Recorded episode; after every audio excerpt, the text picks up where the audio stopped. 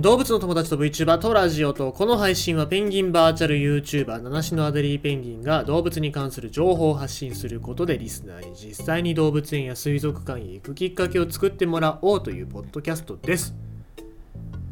まあなんか世の中多少戻ってきたのかなっていう感じがしてきますけどね。まだ油断はできないですもちろん。ただなんでそんなことを言うかっていうとスーパー。僕がよく行ってるスーパーマーケットになんか1箱どうぞみたいな感じ1箱だけ限定でどうぞみたいな感じでマスクが並び始めたんだよね。もうこれは多分ね戻ってき始めたんだろうなっていうのともう戻ってき始めるとんじゃあ買うのやめようかなっていう感じになってくるよね。そうなるとまた在庫が残って投げ売りになってくるんだろうなって思って。まあ全部マスクが切れるまで僕は買いませんが一応ね、えー、まあもらってるやつとかもあるからあそうそうそう国からはまだもらえませんけどね。本当にいつくれるんだろうね。いや別にそんな欲しくはないですけど、うん。まあ、必要なところに行けばいいかなとは思いますけども、うん、あお米が今出来上がりましたね。いつもこの音が鳴ると僕は毎回毎回ラジオをカットするんですがなんか今日焦げ臭いんだよな。なんかねすげえ今日焦げ臭いの。ご飯多分今日焦げてんだろうなと思いながらうんもうなんか嫌な予感するなと思いながら、えっと、いつもラジオを収録しております。だからこのポッドキャストが収録し終わったらご飯が炊けるっていうそういう算段なんだよね。でちょうど喋り疲れてるからおお腹も減っててちょうどいいぐらいな感じですね、えー、ご飯皆さんご飯のお供は何ですか？もうそんな話しなくていいね。またあの別の時に話しましょう。はい。なんかそれからね、動物の話つなげられるかなと思ったけど、全然つなげられないですね。今日何話そうかなと思ってさ。で、獣フレンズ3、僕が唯一やってる、ソシャゲですよ。ね。えー、フレンズにフランスパンを食わせるだけのくっそつまんない、えー、ソシャゲなんですけどもまあ、僕の目的っていうのがペンギンを全部揃えるっていう目的なのでそれを達成したらもうおそらくやらなくなると思うんですよこのゲーム。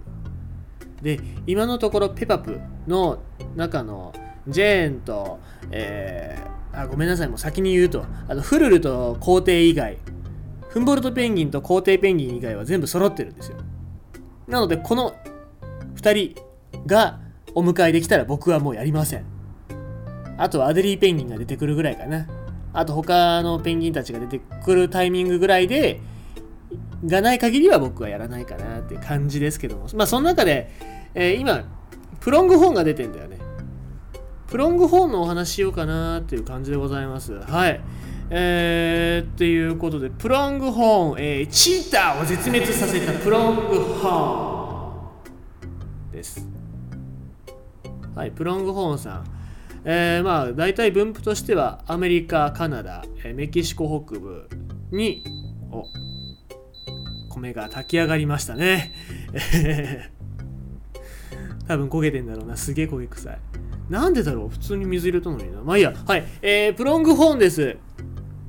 プロングホーンまあアメリカですね。えー、アメリカ大陸に住んでる、えー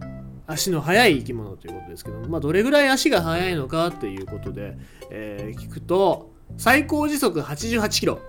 すごいね、えー、さらに時速70キロ以上の速度を維持しつつ長距離を走ることができる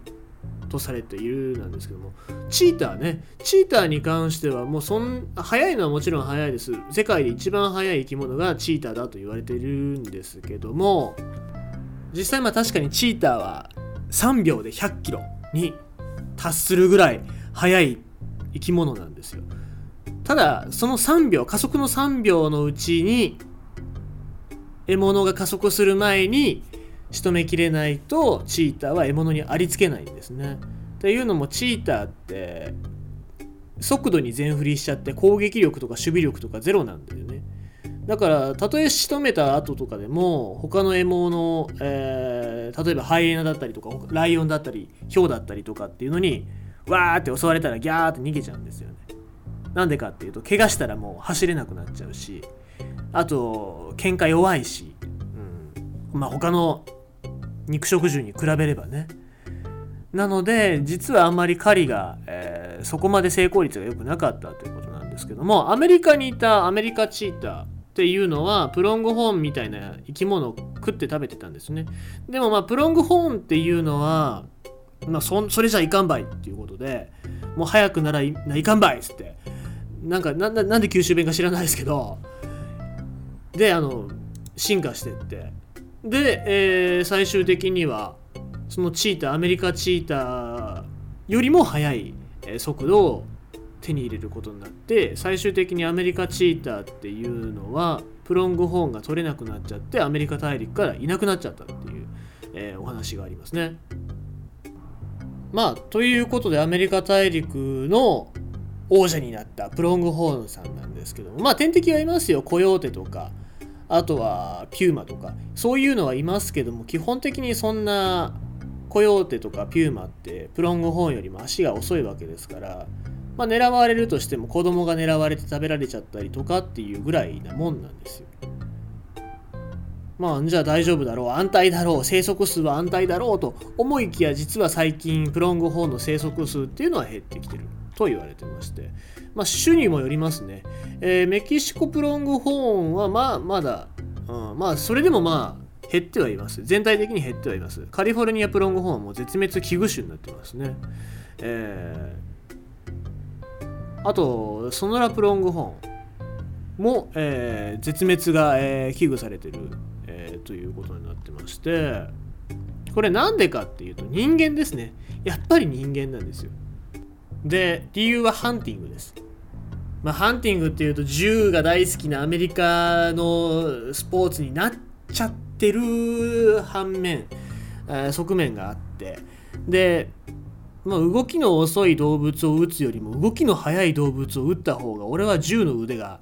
すごいんだっていうのを見せつけられますからみんな喜んでプロングホーンを狙うんですよ。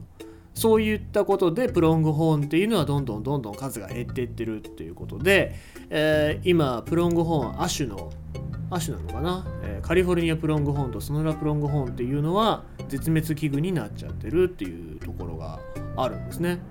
だからいっぱいいるしいいじゃんって言うんじゃなくてもうちょっとその動物に対してのリスペクトっていうのがないと、